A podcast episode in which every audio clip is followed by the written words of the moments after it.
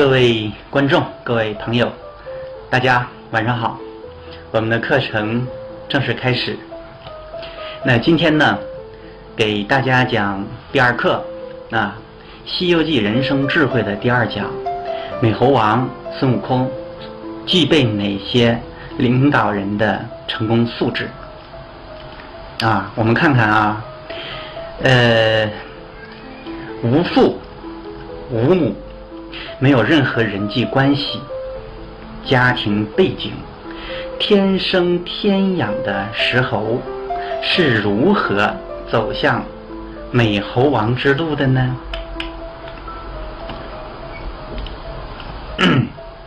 好。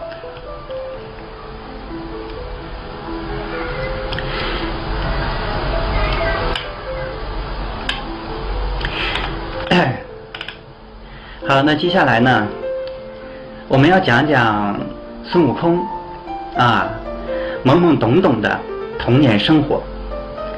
这个猴子在出生之后，每天在山中过的生活，其实就像我们人的童年一样，每天都在玩夜宿石崖之下，朝游风洞之中，什么山，什么洞。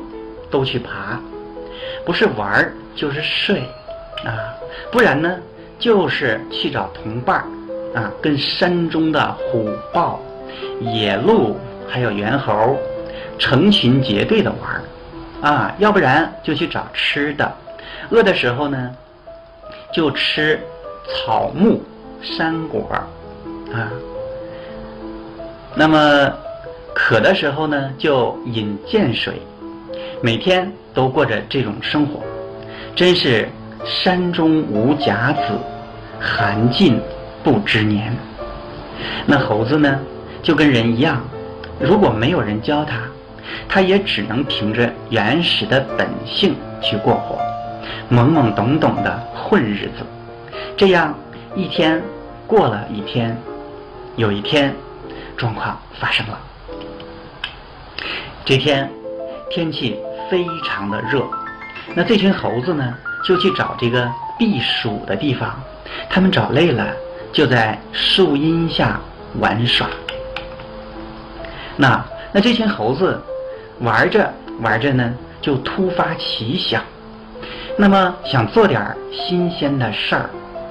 天气这么热，为什么不去山涧里洗澡呢？于是，一群猴子就在那边洗澡。哎，洗着洗着，就看见那股泉水，好像滚瓜涌溅一般。那我们看那个西瓜，不是很大，对不对？啊，很大很大哈。那个水就像西瓜一样，一个一个的滚出来，滚溅而出，可以看出那个水量肯定是很大的，对吧？于是这些猴子啊。他的好奇心就被吊了起来，那就兴起了一个寻源的念头。那那于是呢，他们就呼朋引伴，继续的往上游找。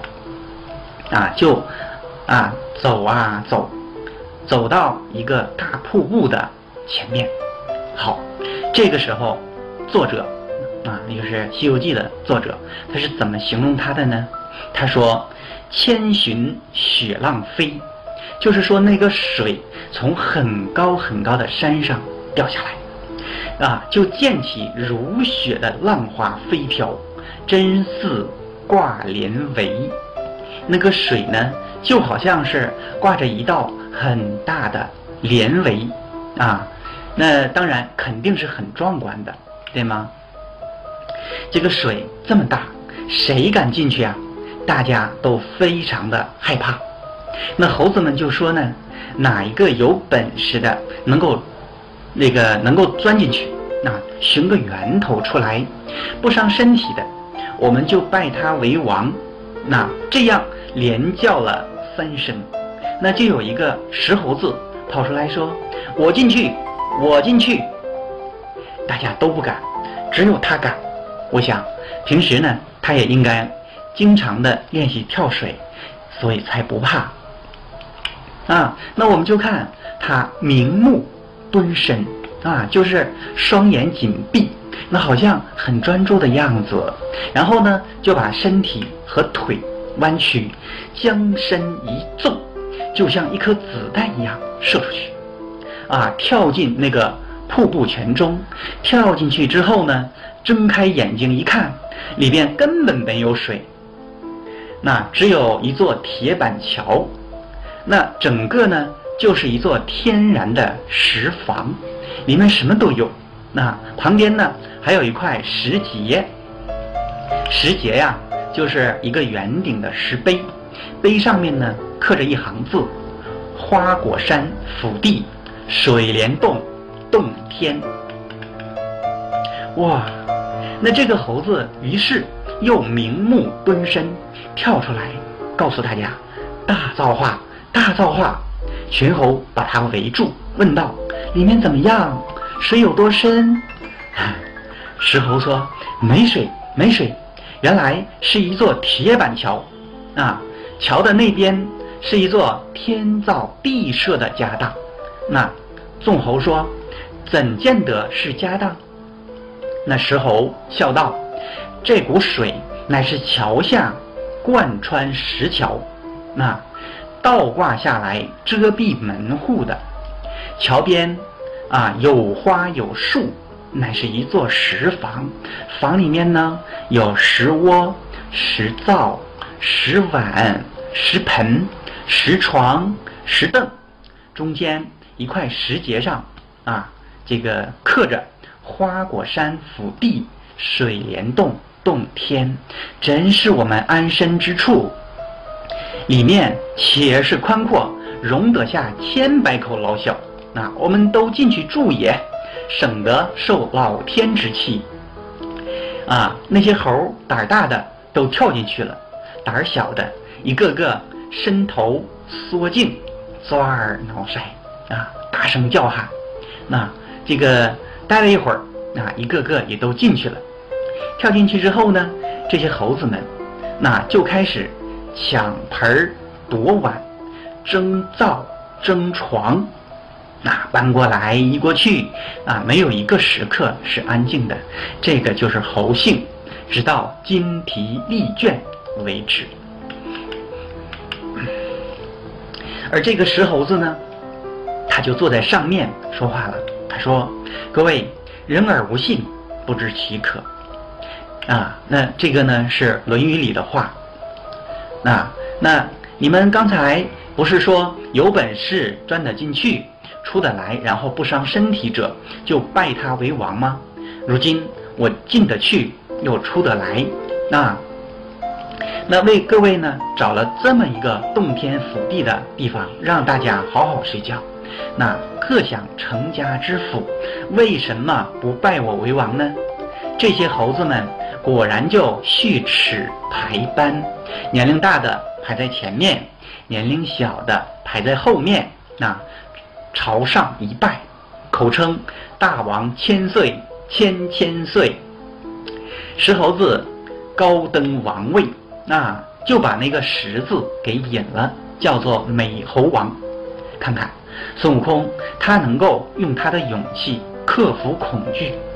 跳到瀑布里面，帮大家找到一个安身立命的地方。那他的勇气帮到了大家，也帮到了他自己，赢得了一个美猴王的位置。所以，善用勇气，不要怕，在创业的初期阶段是很重要的。当然，也要搭配万全的准备，才能够立于不败之地。啊，那么面对未知的情景。比如说水帘洞，它这个瀑布后面都有什么呢？和可能成为猴王的机会。那比如说创业的时候，你呢要成为这个行业的老大，对吗？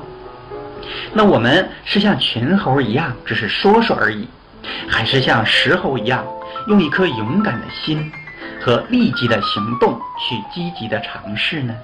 我想，如果都是事后诸葛亮的话，任意一只猴子。都会去做，可是勇于做第一个吃螃蟹的人，毕竟是少数。无论工作、生活，还是人生，我们都应该具备一些勇气。当机会来临的时候，都应该奋力一搏。那么今天我们也要总结一下，石猴能够当上美猴王，他具备了怎样与众不同的素质呢？分析一下啊。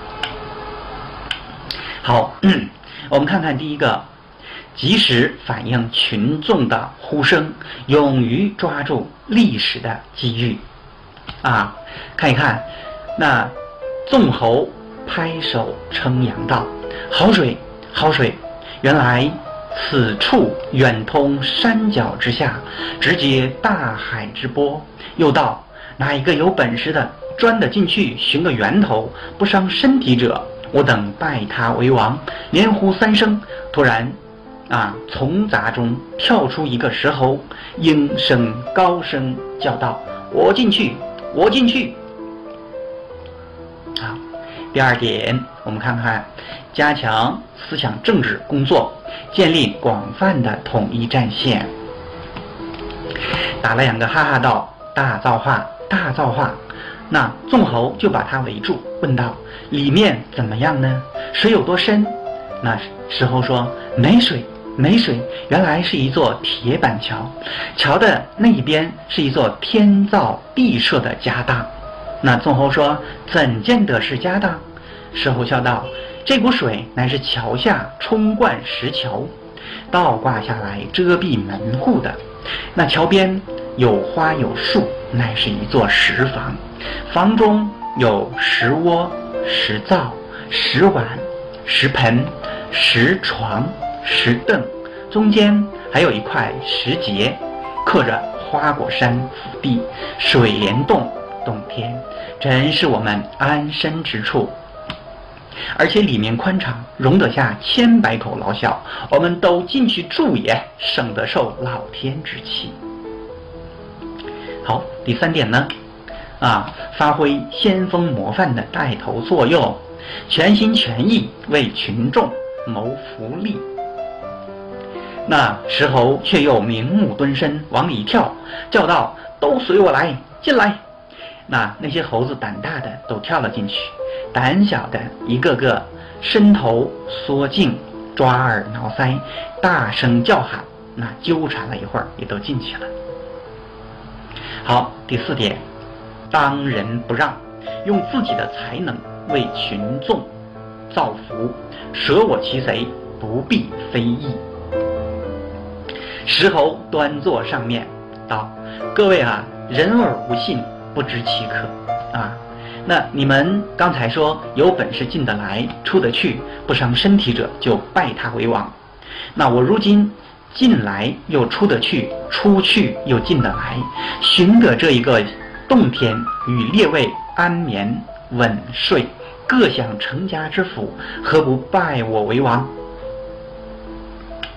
啊，我们总结第五点，博览群书，为做一个优秀的领导人打下坚实的理论基础。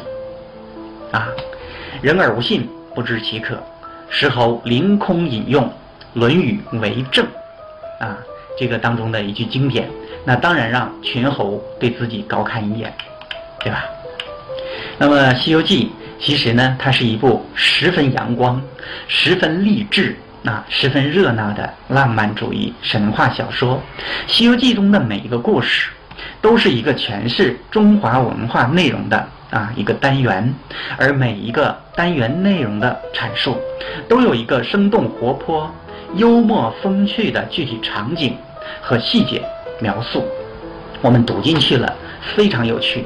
那既可以浏览学习中华传统文化知识，又可以欣赏。这个作者他高超的文学艺术，所以呢，仔细的去回味，其乐无穷。